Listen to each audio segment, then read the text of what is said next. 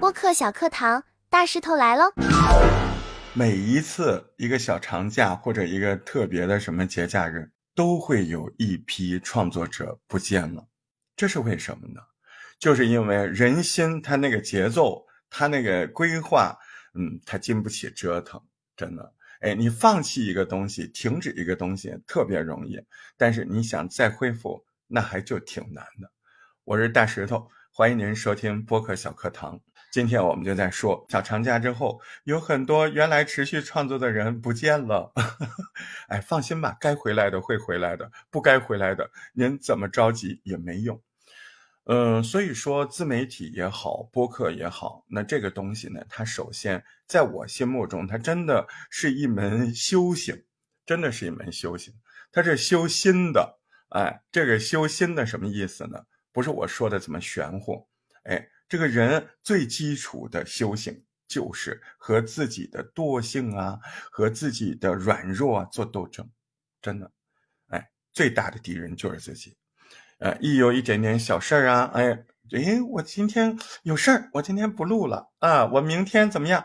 我过几天就录。嗯，我不想跟你说今日事今日毕，我想跟你说的是，有很多的珍贵的习惯，一旦被破坏，你再恢复的时候难度非常的大。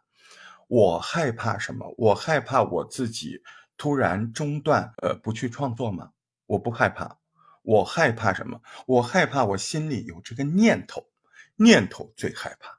我害怕自己跟自己说借口，我害怕自己跟自己哎讲理由。嗯，当你自己真的很坚强的时候，那偶尔空几天也没关系啊。那确实有事儿，或者我到外面去旅游，我做不到像大石头说的那样，在任何环境之下就都可以录音，那怎么办呢？你做不到，你去做呀！你以为我会说什么？你以为我会说你做不到就不做？不，你不就是因为做不到吗？那我们就去做做试试看。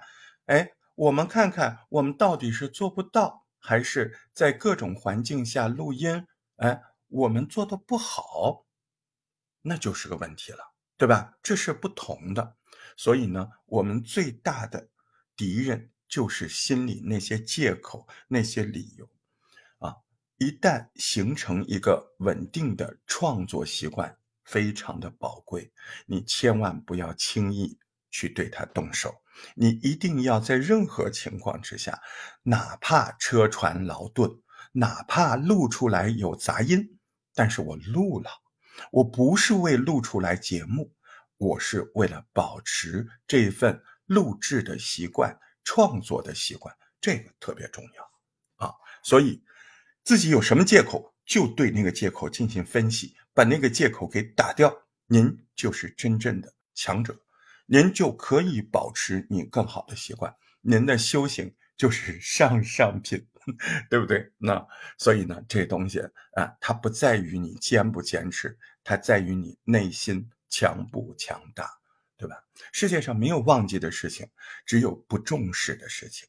啊，这个是我爹妈在我小的时候经常对我说的。是啊，世界上哪有忘记的事情呢？所谓的忘记，都是你觉得不重视。所以世界上也没有办不到的事情。为什么？起码我在办，对不对？我一次办不到，我还在办。所以这世上只有借口和理由，没有弱者。好，感谢您收听今天的播客小课堂，我是大石头，在杭州告诉你。该更新了，加油！